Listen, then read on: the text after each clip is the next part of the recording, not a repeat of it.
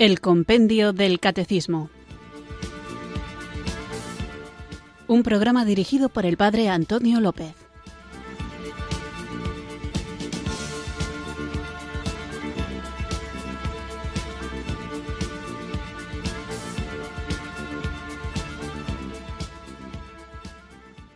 Buenas tardes, queridos oyentes de Radio María. Recibido un cariñoso saludo desde Irurzun, en Navarra, quienes sintonizáis una tarde más esta radio que cambia vidas, esta emisora de la Virgen, Radio María, para escuchar el programa El Compendio del Catecismo, nuestro programa de formación católica en el que tratamos de conocer la fe que queremos vivir, compartir y defender. Quiero insistir en que este programa es un programa de formación y eso implica que tengamos que hacer un esfuerzo intelectual a veces arduo para conocer la profundidad, la hondura, lo bien asentadas que están tanto filosófica como escriturísticamente, así como también basadas en la tradición de la Iglesia, las enseñanzas que nosotros recibimos y que para vivirlas tenemos que conocerlas. Por eso no siempre, debo reconocerlo y lo acepto, porque a mí también me ocurre, no siempre es fácil entender los conceptos, las ideas e incluso las expresiones que a veces se utilizan y por eso tenemos que hacer un esfuerzo para que nuestra fe no esté basada meramente en los sentimientos o en ideas que de otros hemos recibido acríticamente y las hemos aceptado, sino que además de aceptarlas, busquemos el fundamento de todo ello. Lo digo porque el tema que hemos tratado en el capítulo segundo de la tercera parte del compendio del Catecismo sobre la comunidad humana en definitiva, sobre la doctrina social de la Iglesia, tenía conceptos a veces difíciles, como el concepto de persona, que se entiende por sociedad, qué es el bien común o la justicia, cómo entendemos las desigualdades entre los hombres o qué es la solidaridad, el principio de subsidiariedad, la dignidad de la persona humana. Todas estas cosas son muy importantes, pero a veces, porque quizá no estamos acostumbrados a un lenguaje filosófico, nos pueden resultar arduas o difíciles, pero creo que es importante que al menos tengamos nociones generales sobre en qué se fundamenta la doctrina social de la Iglesia. Hoy comenzamos el capítulo tercero de la tercera parte del compendio del Catecismo, de la vida en Cristo, y hablaremos de temas que tampoco son fáciles, pero que tenemos que esforzarnos por tratar de entenderlos porque sólo así podremos vivirlos con plenitud, sabiendo el porqué de las cosas. En concreto, el capítulo tercero se titula La salvación de Dios, la ley y la gracia. En estos días hablaremos de lo que es la ley moral, de lo que es la ley natural, de la relación de las distintas leyes, la ley moral, la ley natural, la ley del Antiguo Testamento, la nueva ley, la del Nuevo Testamento. Hablaremos también de cosas tan importantes y difíciles de entender como la gracia, la justificación, el mérito, conceptos que como seguramente todos habéis escuchado más de una vez, es bueno que nos metamos en saber en concreto qué es lo que significan. No digo esto para asustar ni para desanimar a escuchar el compendio del catecismo, antes al contrario, para que pongamos atención y le entreguemos al Señor nuestro deseo de formarnos bien como cristianos que quieren saber dar razón de su esperanza a todo aquel que se la pide. Y cuanto más confuso está el mundo, cuanto más complejas son las distintas teorías que se dan a propósito del hombre, de su fin último o de Dios, más preparados debemos estar. Así que vamos a comenzar nuestro programa, como digo, un nuevo capítulo del compendio del catecismo, de la tercera parte del compendio del catecismo, y para que el Señor nos abra la mente ilumine nuestro intelecto y nos dé capacidad para comprender eso que queremos vivir y luego transmitir, es responsabilidad después de cada uno adecuar el lenguaje a su interlocutor, vamos a iniciar el programa como cada día invocando juntos el don del Espíritu Santo. Ven Espíritu Ven Espíritu, ven Espíritu.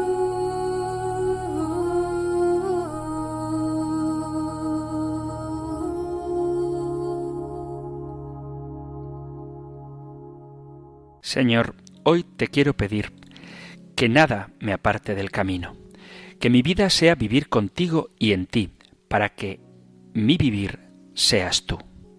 Que tu presencia en mí sea motivo siempre de ganancia y no de pérdida. Que sea capaz de vivir la misma vida intachable y sencilla que viviste tú. Que mis palabras, acciones, pensamientos, actitudes y motivaciones sean del agrado del Padre. Que mi modelo seas tú. Que tu actitud humilde sea motivo de ejemplo permanente. Que tú seas mi meta, Señor, el premio que mi corazón busque y no me lo arrebate el demonio que no me aleje de la verdad, del camino del bien. Que mi camino sea el de la salvación, que es el gran regalo de la gracia de Dios. Sé, Señor, que no bastan las buenas obras ni palabras para salvarme, sino que todo viene de ti, que eres la fuente de la justicia, que perdona, restaura y declara justo al que ha pecado. Quiero, Señor, aferrarme a la justicia que es de Dios por medio tuyo soy consciente de que el cielo es la meta, que mi ciudadanía está en los cielos. Ayúdame a caminar por medio del Espíritu Santo, por intercesión de la bienaventurada Virgen María, en santidad, para no dejarme vencer por las tentaciones del demonio y buscar siempre la equidad, la justicia, la verdad y el amor.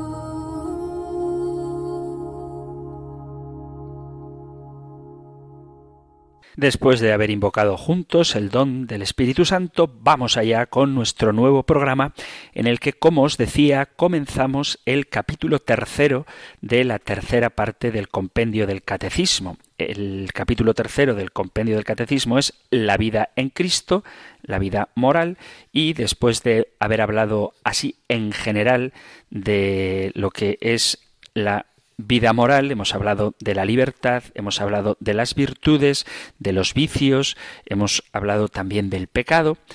Seguíamos con el capítulo segundo sobre la doctrina social de la Iglesia, sobre la comunidad humana, la persona y la sociedad, sobre la participación en la vida social y la justicia social, y hoy comenzamos con el capítulo tercero que se titula La salvación de Dios, dos puntos, la ley y la gracia. El primer apartado es la ley moral. Así que de eso vamos a hablar en estos próximos programas. En concreto, lo que trataremos hoy lo tenéis en el Catecismo Mayor en los puntos 1950 al 1953 y del 1975 al 1978. Nosotros escuchamos la pregunta 415 del compendio del Catecismo. Número 415. ¿Qué es la ley moral?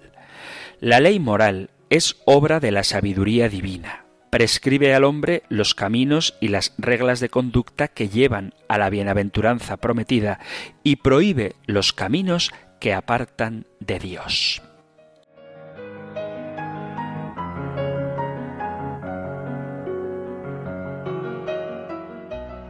Antes de empezar a hablar de la ley moral, me gustaría hacer una pequeña reflexión en contra del relativismo moral, porque hay mucha gente que piensa que la moral es siempre subjetiva, que depende de la forma de entender las cosas de cada uno, lo que está bien y lo que está mal. Sin embargo, tenemos la convicción de que existe una norma moral objetiva, si realmente hay un estándar de lo que está bien y de lo que está mal, que es cierto independientemente de nuestras opiniones y emociones, entonces tendrá sentido hablar del argumento moral. Sin embargo, aparte de la existencia de tal norma objetiva, los argumentos morales son útiles para demostrar, siempre entre comillas la palabra demostrar, la existencia de Dios.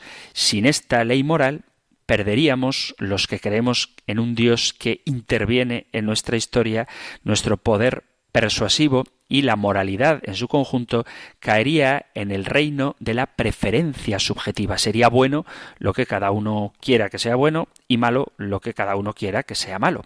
Aunque se podría decir bastante acerca de cómo sería el mundo si la moralidad fuera realmente una cuestión de preferencia, lo que quiero hacer ahora es dar algunas razones para creer en la moralidad objetiva o en el realismo moral.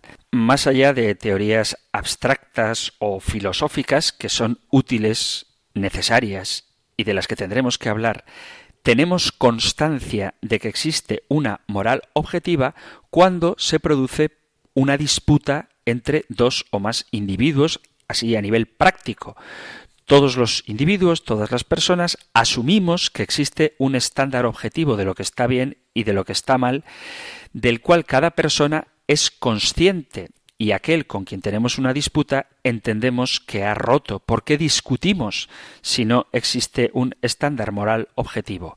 Por definición, discutir o pelear, no me refiero pelear físicamente, aunque también, implica tratar de demostrar a otra persona que él está equivocado.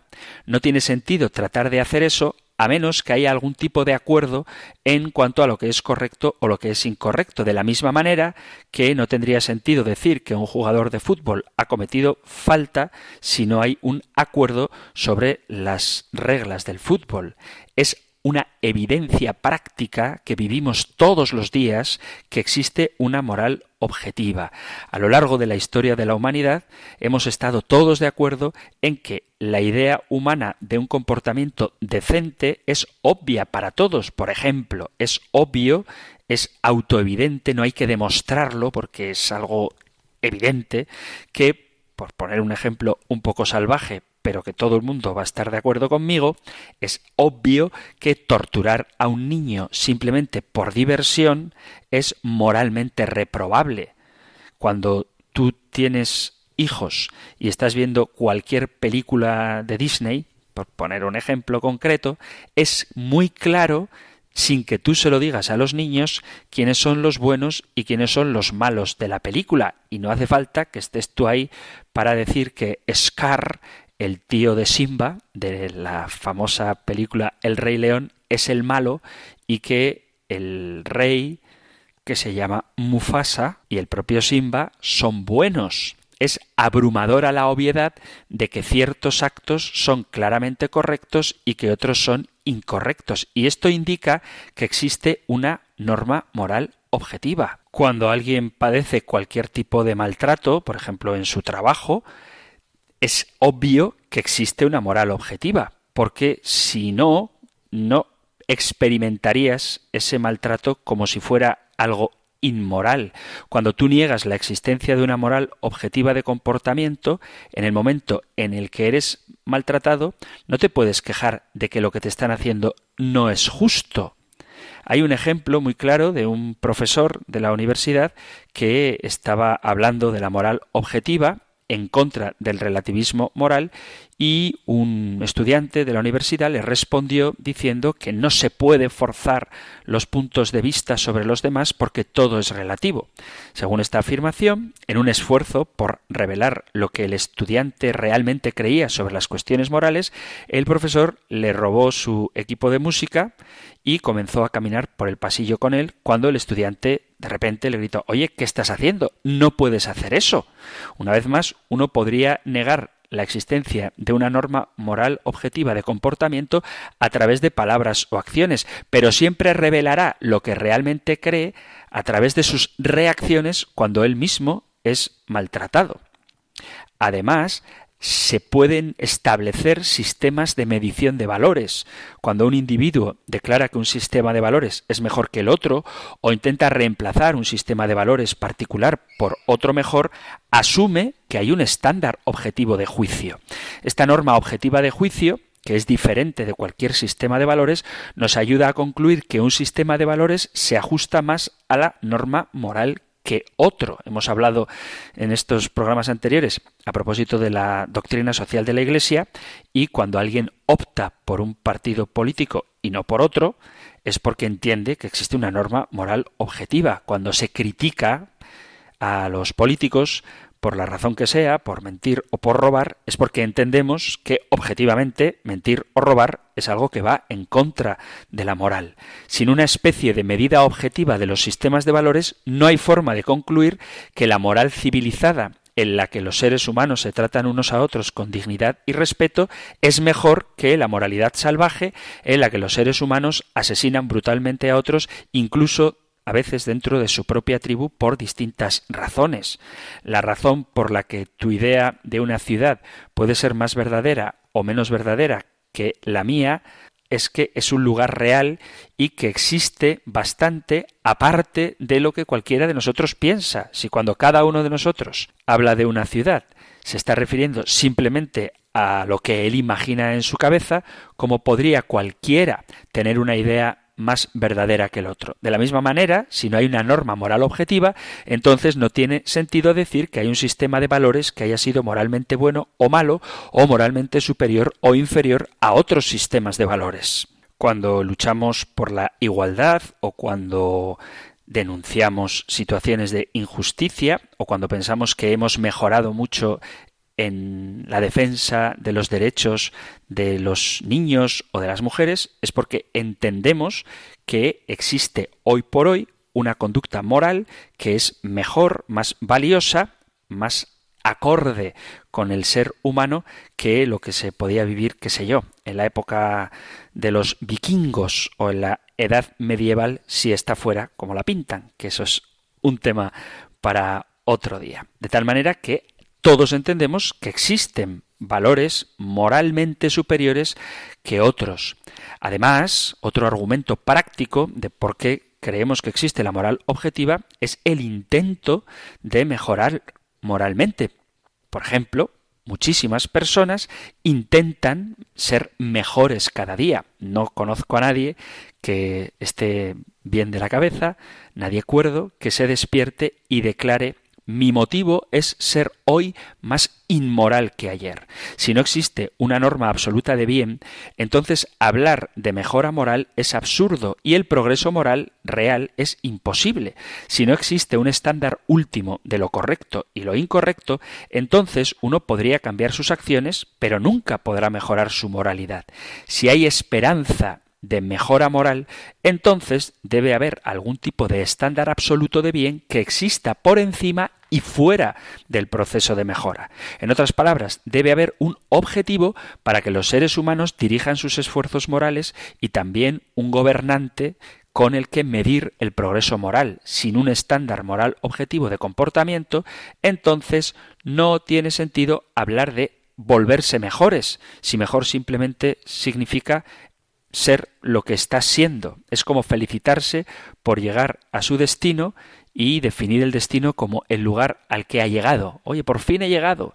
¿Y dónde? Donde quería, ya, pero ¿dónde es? Donde yo había pensado ir. Sí, pero necesitas un lugar objetivo, si no, no estás respondiendo a nada. Cuando los hombres razonan sobre asuntos morales, se asume que hay una norma objetiva de lo que está bien y está mal. Si no hay un estándar objetivo, entonces el razonamiento sobre cuestiones morales está al mismo nivel que uno que discute con sus amigos sobre el mejor sabor del helado en la heladería prefiero esto y no me gusta lo otro. Es una cuestión puramente subjetiva, pero no es así la moral. Un mundo donde la moralidad es una cuestión de preferencia hace imposible tener conversaciones significativas sobre temas como el adulterio, la sexualidad, el aborto, la inmigración, las drogas, la intimidación, la violencia o el robo. Las palabras debe o se debe o no se debe implican la existencia de una ley moral objetiva que la humanidad reconoce y se siente obligada a seguir. Prácticamente todos los seres humanos estarían de acuerdo en que hay que intentar salvar la vida de un niño que se está ahogando y que no se debe matar a gente inocente por puro entretenimiento. También es perfectamente inteligible, comprensible, creer que los seres humanos están moralmente obligados a tener rasgos como la compasión, la misericordia, la generosidad o la valentía.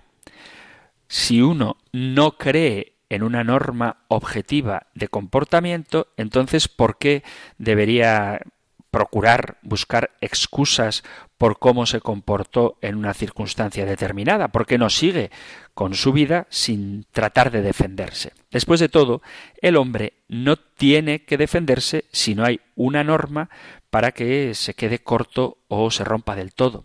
La verdad es que todos los seres humanos creemos en la decencia y no podemos soportar enfrentarnos al hecho de que la estamos rompiendo y en consecuencia tratamos de excusarnos y volcar la responsabilidad de lo que hemos hecho mal en otra persona o en otras circunstancias. Es decir, ponemos excusas. Si todo esto no cubren todas las razones para creer en la moralidad objetiva, si bien todas estas cosas no son totalitarias en el sentido de que no cubren todas las razones para creer en la moral objetiva es un punto de partida.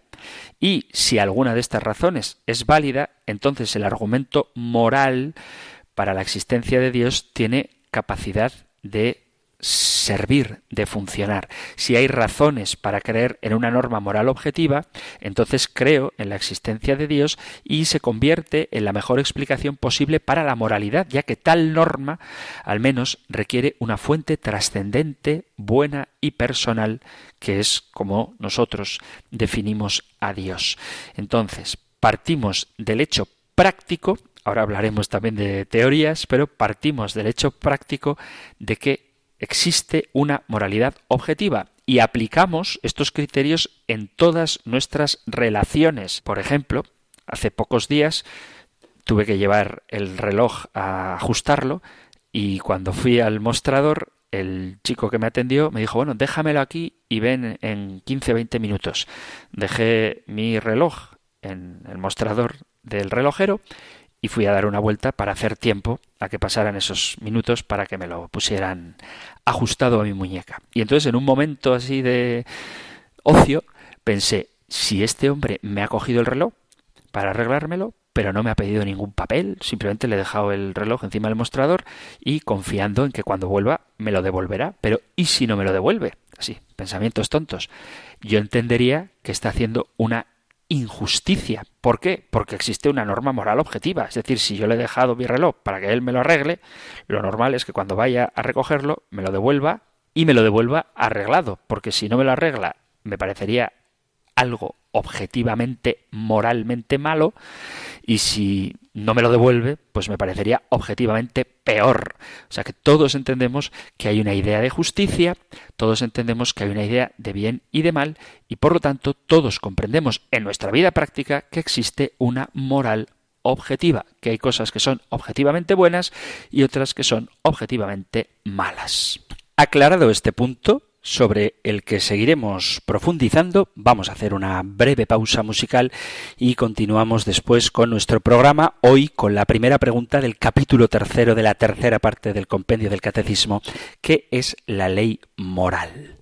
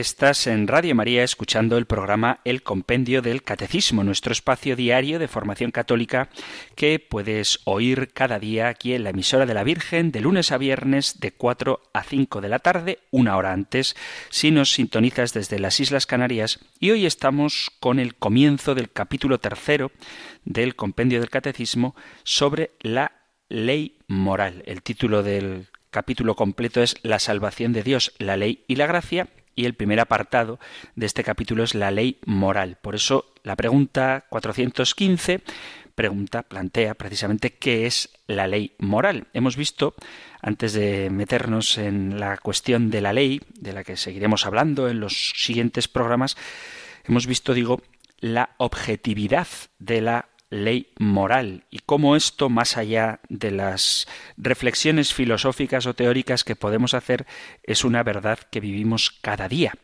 Pero claro, cuando digo que es una verdad, podríamos hacer la misma pregunta que le hizo Pilato a Jesús en el capítulo 18 del Evangelio de San Juan. ¿Qué es la verdad? Es realmente una buena pregunta, quizá la pregunta más filosófica de toda la Biblia, y es una pregunta que resuena en los fundamentos de nuestra visión cristiana y también en la cultura secular. Hoy en día muchos están convencidos de que nada es absolutamente verdadero, de que acaso la verdad ni siquiera existe y que de existir esta no sería evidente y ni siquiera podríamos llegar a conocerla. Incluso se afirma que nada es completamente correcto o completamente erróneo, ya que en el mejor de los casos existe una diversidad de verdades. Esta perspectiva relativista de la realidad y la calidad de la experiencia humana hace que la verdad, según muchos, dependa de cada persona o que simplemente sea verdad para mí, de tal modo que se torna en una relatividad que hace que las preferencias individuales del individuo o del grupo marquen lo que es la verdad. Ya no se ve la verdad como algo objetivo, intemporal o transmisible, sino que ésta es creada o recreada a partir de la propia experiencia, del diálogo con los otros o dentro de una cultura determinada. Esto significaría que la moral de hoy ya no es la misma que la del pasado, que la moral es cultural, relativa y cambiante según el tiempo y las necesidades o preferencias personales o sociales.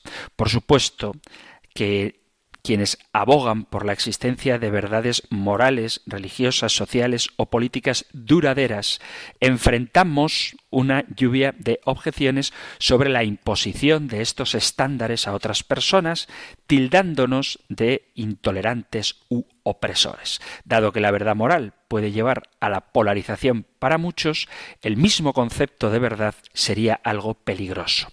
Resulta sorprendente que en lugar de impulsar el colapso moral, este osado relativismo en realidad haya generado el renacimiento de una búsqueda a veces solitaria y dolorosa, de los principios de la vida. El desasosiego se hace presente en el pluralismo desorientado o en la ausencia de autoridad y la centralidad de la elección y la construcción de los propios valores morales. La cacofonía de voces morales devuelve al individuo a su propia subjetividad como la única y definitiva autoridad ética. El desafío de explorar todos los caminos posibles que podrían recorrerse con el propósito de saber cómo vivir moralmente suele resultar agotador y muy arriesgado. En el texto del Evangelio de San Juan, cuando Pilato le pregunta a Jesús qué es la verdad, lo cierto es que Pilato no le da tiempo a Jesús para responder.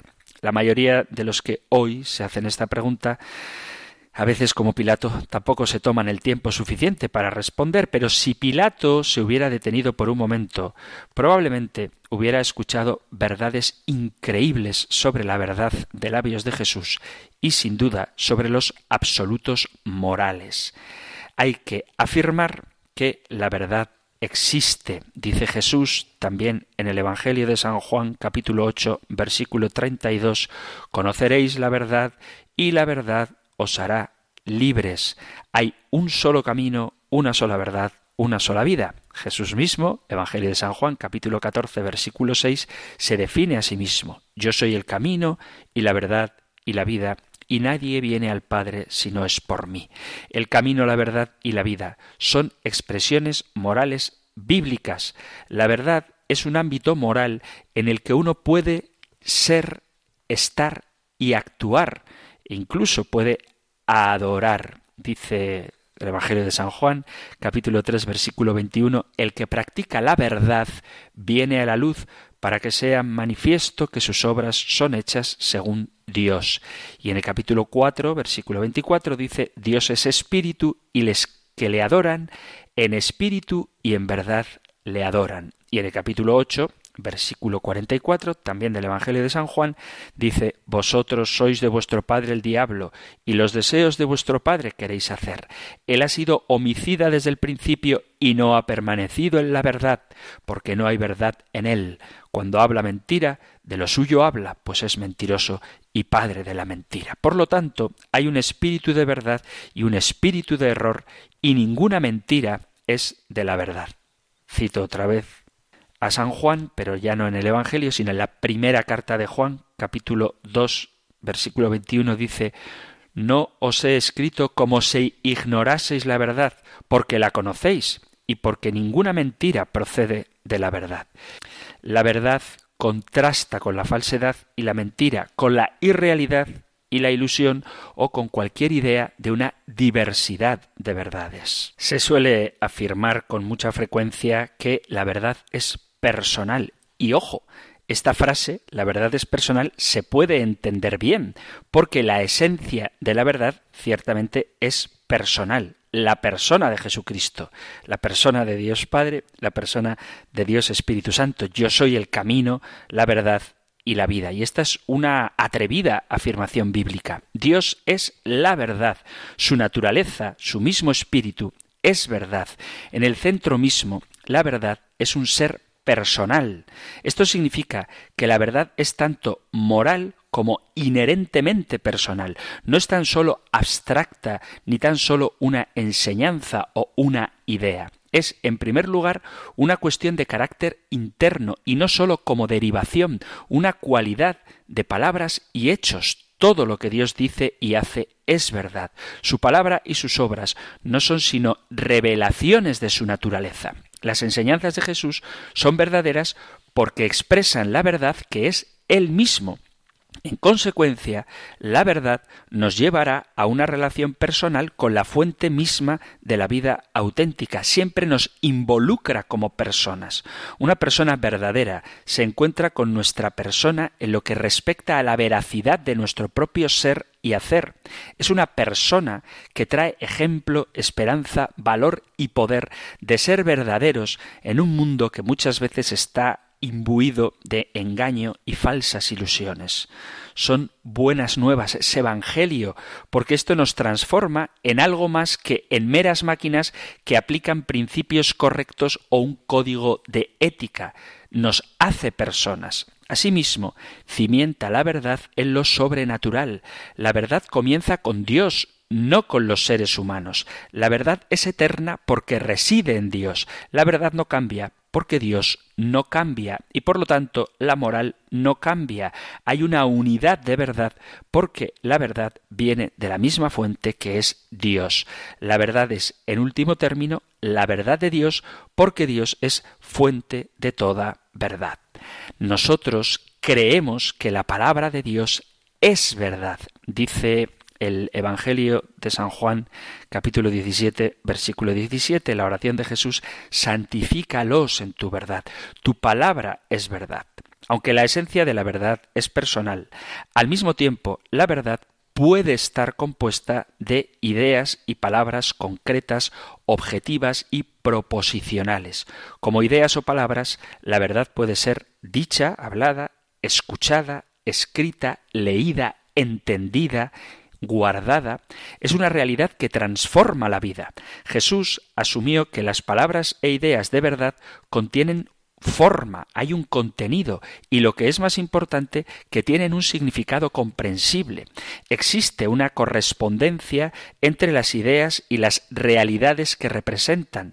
ya se refieran a Jesús, al Padre, a la tradición, a la moral o a la vida espiritual. Se puede confiar en las palabras de verdad precisamente porque ambas están de acuerdo con la realidad y provienen de aquel que es la verdad.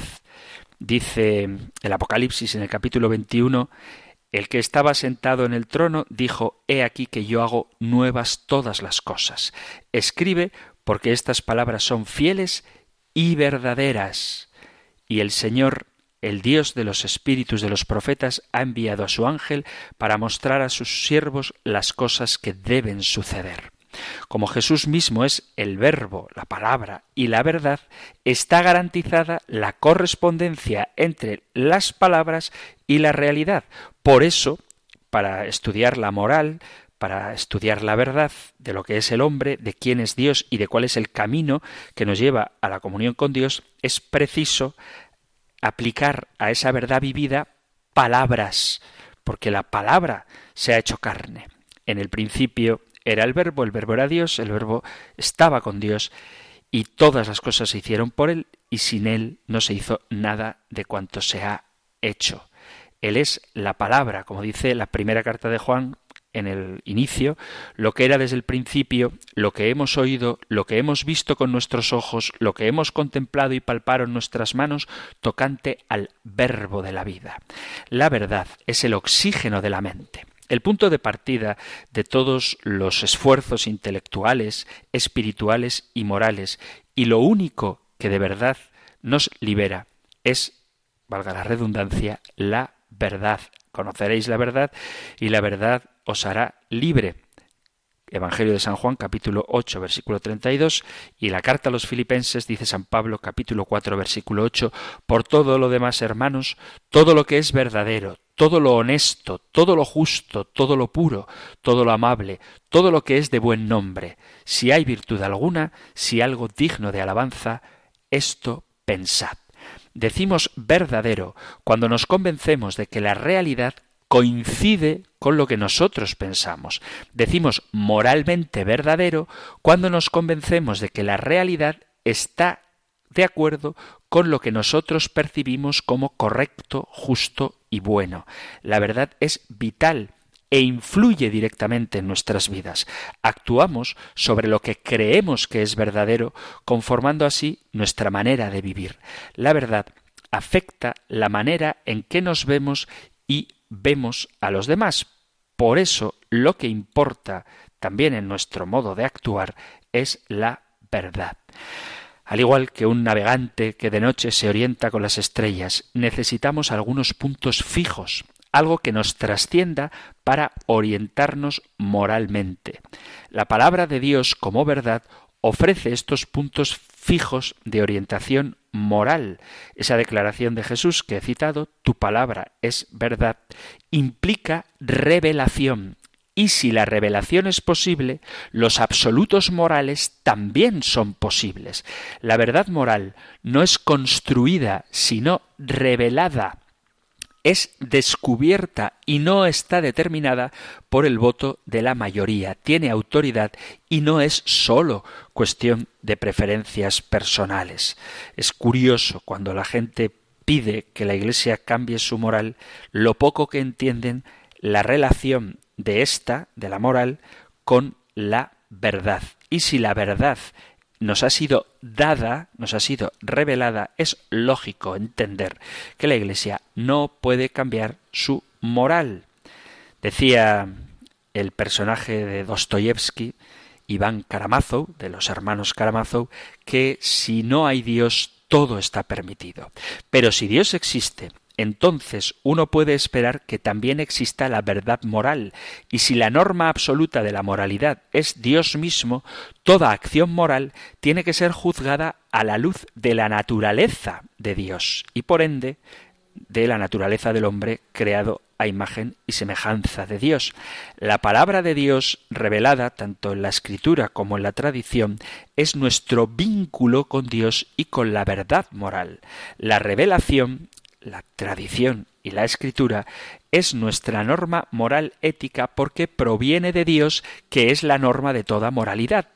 Es necesario que recordemos esto cuando tenemos que buscar alusiones a la fuente de nuestra moral, porque la Sagrada Escritura y la tradición ha sido desarrollada en épocas distintas, tanto temporal como culturalmente. Solo el hecho de que Dios trasciende la cultura nos permite albergar la esperanza de usar principios morales en nuestra propia cultura. Si esto no fuera así, no podríamos tener la esperanza de elevarnos sobre el relativismo cultural. Pero Dios está por encima de esto y Dios ha hablado, y lo que Dios revela se aplica universalmente a todas las culturas. La verdad, por tanto, existe y puede ser conocida. Podemos conocer la verdad, lo dice Jesús, conoceréis la verdad y la verdad os hará libres. En ocasiones es fácil alcanzar la prueba de verdad, por ejemplo, a qué temperatura hierve o se congela el agua. Esta es una verdad científica que por lo general puede ser verificada con facilidad. Pero claro, verificar las afirmaciones sobre la verdad moral es algo más difícil. El bien y el mal no pueden ser observados o mensurados en un laboratorio, por lo tanto requieren un enfoque diferente, aunque sin embargo pueden conocerse con la suficiente certeza como para orientarnos interiormente. Aún nuestras propias evaluaciones subjetivas de la verdad pueden ser objetivas cuando observamos experiencias de causa y efecto de verdades morales que vivimos o que dejamos de vivir. Los principios morales se corresponden con la naturaleza de Dios y también con nuestra naturaleza.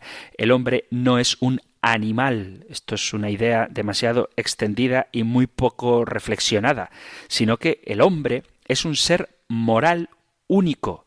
Como hemos dicho muchísimas veces, hemos sido creados a imagen de Dios. Tenemos la capacidad de comprender lo que necesitamos saber sobre Dios y también sobre el mundo y sobre la vida moral. Cuando obedecemos la ley moral, nos comportamos de una manera que concuerda con la forma en que Dios nos hizo. El pecado o la desobediencia a la ley moral no es sólo una ofensa a Dios, sino también una violación de nuestra propia naturaleza creada. Dice el libro de los Proverbios, porque el que me halle hallará la vida, pero el que peca contra mí se defrauda a sí mismo, pues todos los que me aborrecen aman la muerte. Libro de los Proverbios, capítulo 8, versículo 35. La revelación divina significa que en último término la verdad se corresponde con la realidad según la percibe Dios, que es el único que ve la realidad en toda su complejidad y plenitud. Lo que entendemos nosotros es siempre parcial y limitado existe una diferencia entre expresar que existen absolutos morales y afirmar que podemos conocer esos absolutos morales con la misma claridad que lo hace Dios. Tenemos que reconocer nuestra limitación no solo en el actuar, sino también en el comprender. La verdad absoluta no es lo mismo que el conocimiento absoluto. Solo podemos tener una comprensión relativa de la verdad absoluta. Dice San Pablo en la primera carta a los Corintios, capítulo 13, versículo 12, ahora vemos como en un espejo, oscuramente, más entonces veremos cara a cara. Ahora conozco en parte, entonces conoceré como soy conocido. Un texto que me parece precioso. Aún así, la verdad parcial es verdadera, es una verdad real siempre y cuando no la tomemos por toda la verdad. Es decir, tú puedes valorar moralmente un acto como bueno o malo, aunque no conozcas todas las circunstancias que concurren en ese acto. Esto, en cierto sentido, nos da libertad porque nos da la esperanza de que llegará un momento en que tendremos una comprensión más plena, pero de momento tenemos que vivir con la confianza de lo que ahora conocemos que no conozcas toda la verdad no significa que lo que conoces sea en sí mismo una verdad. Enlazando el tema de la moral con el tema anterior que hemos tratado, de la vida social del hombre, tenemos que afirmar que la verdad es relacional. Incluye nuestra forma de comunicarnos con los demás, de hablar con ellos y desde luego la conducta frente a los demás. La verdad y la confianza que engendra son el fundamento de todas las relaciones. No puede existir una relación genuina entre seres que sean falsos. No es posible vivir con otros si no vivimos en la verdad, ni ésta se puede compartimentar. No se puede ser verdadero en un área de la vida, ya sea espiritual, religiosa, doctrinal o laboral, y falso en otra, moral, político, social o marital, y aun así seguir siendo verdadero. La separación entre lo espiritual y lo moral divide a la persona.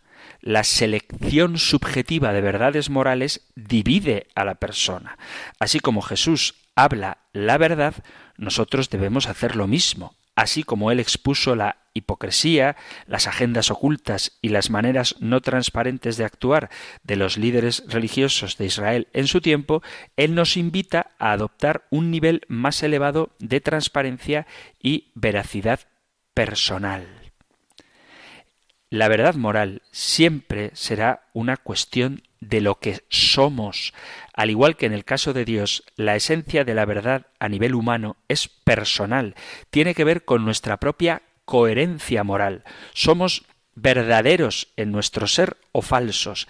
Amamos la verdad o interiormente buscamos evadir sus demandas sobre nuestra propia vida. Solo los que son de la verdad entenderán y recibirán la verdad, lo dice San Juan, en esto conocemos que somos de la verdad y aseguramos nuestros corazones delante de Él. Y siendo verdaderos, siendo de la verdad, nos mantendremos al lado de ella. Esto es lo que significa cuando Cristo dice, el que quiera hacer la voluntad de Dios conocerá si lo que yo estoy diciendo es de Dios o si hablo por mi propia cuenta. Lo dice en el Evangelio de San Juan capítulo 7 versículo 17 la disposición de implementar la verdad moral en la propia vida y la capacidad de percibirla están vinculadas de forma inseparable. Conocemos la verdad a medida en que la vivimos, alcanzamos la verdad cuando la practicamos. Hacer la verdad significa vivir de la realidad de quien es la verdad, haciendo de su ser nuestro ser y de nuestro ser con el ser de nuestro mundo. Es decir, que nosotros tenemos una moral objetiva porque objetivamente creemos que hemos sido creados a imagen y semejanza de Dios, que es el que es de una determinada manera objetiva y con nuestro comportamiento, con nuestro ser veraces, con nuestro ser lo que somos, transformamos el mundo en el que vivimos. La Biblia habla de los que prefieren la mentira en el capítulo 3 del Evangelio de San Juan dice, y esta es la condenación, que la luz vino al mundo y los hombres amaron más las tinieblas que la luz porque sus obras eran malas, porque todo aquel que hace lo malo aborrece la luz y no viene a la luz para que sus obras no sean descubiertas. Estos creen lo que es falso porque no aman lo que es verdadero y se convierte en un círculo. La orientación moral propia tiende ya sea a la verdad o a la falsedad. La práctica de cualquiera de ellas imprime aún más en el mundo interior propio la dirección de nuestra propia vida moral. Las cuestiones sobre la relatividad a propósito de la verdad residen precisamente en esto. Muchos están satisfechos de que la verdad sea relativa porque esto significa que ellos pueden escoger lo que les gusta. No quieren verdades morales que estén contenidas en leyes que regulen su conducta. Es una actitud egoísta. Al relativizar la verdad ya nada es restrictivo o vinculante. La verdad moral no siempre será convenientemente valorada. Es el caso de Pilato. En último término, pregunta sobre la verdad, pero no quiere o no espera a escuchar la respuesta, porque preguntar sobre la verdad es preguntar sobre nosotros mismos. Las personas rara vez son totalmente subjetivistas u objetivistas. Muchos creen en absolutos morales y son cómodamente relativistas en ciertas áreas y muchos que afirman ser relativistas no lo son a la hora de la verdad, como ya hemos visto. La cuestión no es saber si la verdad existe, sino dónde trazar la línea que separa los hechos de las cuestiones basadas meramente en el gusto o la opinión. El relativismo moral parece que desaparece con nuestro deseo de tratar bien a la gente. Ofrece una manera de justificar nuestras acciones al afirmar que las normas éticas son personales. Da lugar a la pereza intelectual o de carácter. Cuesta mucho defender las ideas y cuesta mucho también tener formación en los ámbitos morales. El relativismo busca, sin embargo, el camino más fácil porque crea la ilusión de que no tenemos que esforzarnos por defender nuestras ideas. El relativismo moral es a menudo reaccionario. Los mismos cristianos a veces se dejan arrastrar por él. Muchos escogen el relativismo moral sobre los absolutos porque los que creen en absolutos morales, dicen ellos, quedan fijados en verdades morales selectas. Según ellos, se muestran legalistas, arrogantes, inflexibles, insensibles, abusivos y reivindican posturas sin explicarlas. Por eso hay que conocer bien la verdad y la moral para entender que esa inflexibilidad no es tal, sino que lo que hace es procurar el bien objetivo de la persona. Necesitamos admitir que no somos Dios, tenemos que ser humildes sobre cuestiones éticas, escuchar con atención las preocupaciones morales genuinas de nuestro tiempo y pensar en los absolutos morales para saber dar una respuesta adecuada con nuestras acciones más que con nuestras palabras. Tenemos que ser absolutamente justos, compasivos, amorosos y pacientes. La verdad y la gracia van juntas, ya lo veremos en los siguientes programas. Están vinculadas orgánicamente y de ninguna manera se excluyen mutuamente. Termino recordándoos la preciosa respuesta del compendio del catecismo a la pregunta 415 ¿qué es la ley moral? La ley moral es obra de la sabiduría divina. No se la da el hombre a sí mismo, no es una fabricación de la Iglesia, sino que es obra de la sabiduría divina y prescribe al hombre los caminos y las reglas de conducta que llevan a la bienaventuranza eterna. Es decir, no se trata de una imposición intransigente, de una serie de reglas que arbitrariamente queremos imponer, sino que es el camino de conducta, de obrar humano que Dios nos ha mostrado para vivir en comunión con Él, para ir al cielo, para ser eternamente dichosos. Y eso es lo que debemos procurar poner como fundamento, como base, cuando hablemos de la verdad moral y todo aquello que contradice el camino que lleva a la bienaventuranza eterna son desviaciones que nos apartan de Dios y por eso la Iglesia los prohíbe, no porque no queramos desde la Iglesia Católica que la gente disfrute, sino porque queremos que disfrute yendo hacia el destino al que Dios nos llama, que es la comunión con Él, la participación en la vida divina. Así que aunque pueda parecer complejo, no lo es tanto. Toda la vida moral es ir hacia Dios. Todo lo que nos aleja de Dios es moralmente malo. Y sabemos lo que nos acerca a Dios porque Él nos lo ha revelado tanto en la propia naturaleza del hombre creado a imagen y semejanza de Dios, como en la revelación. Pero de todo esto seguiremos hablando en los próximos programas porque se ha terminado el tiempo de hoy. Así que queridos amigos, queridos oyentes, lo tenemos que dejar aquí pero antes de despedirme, os recuerdo que si hay algo que queráis compartir, alguna pregunta que formular, alguna idea que debatir, algún testimonio que dar, podéis enviar vuestros mensajes al correo electrónico compendio arroba radiomaria.es, compendio arroba radiomaria.es, o si lo preferís, al número de teléfono de WhatsApp 668 594 383. 668 594 383. Terminamos ahora recibiendo la bendición del Señor. El Señor te bendiga y te guarde, el Señor ilumine su rostro sobre ti y te conceda su favor, el Señor te muestre su rostro y te conceda la paz. Muchísimas gracias por estar ahí, gracias por escuchar el compendio del catecismo y si queréis volveremos a encontrarnos en un próximo programa. Un fuerte abrazo.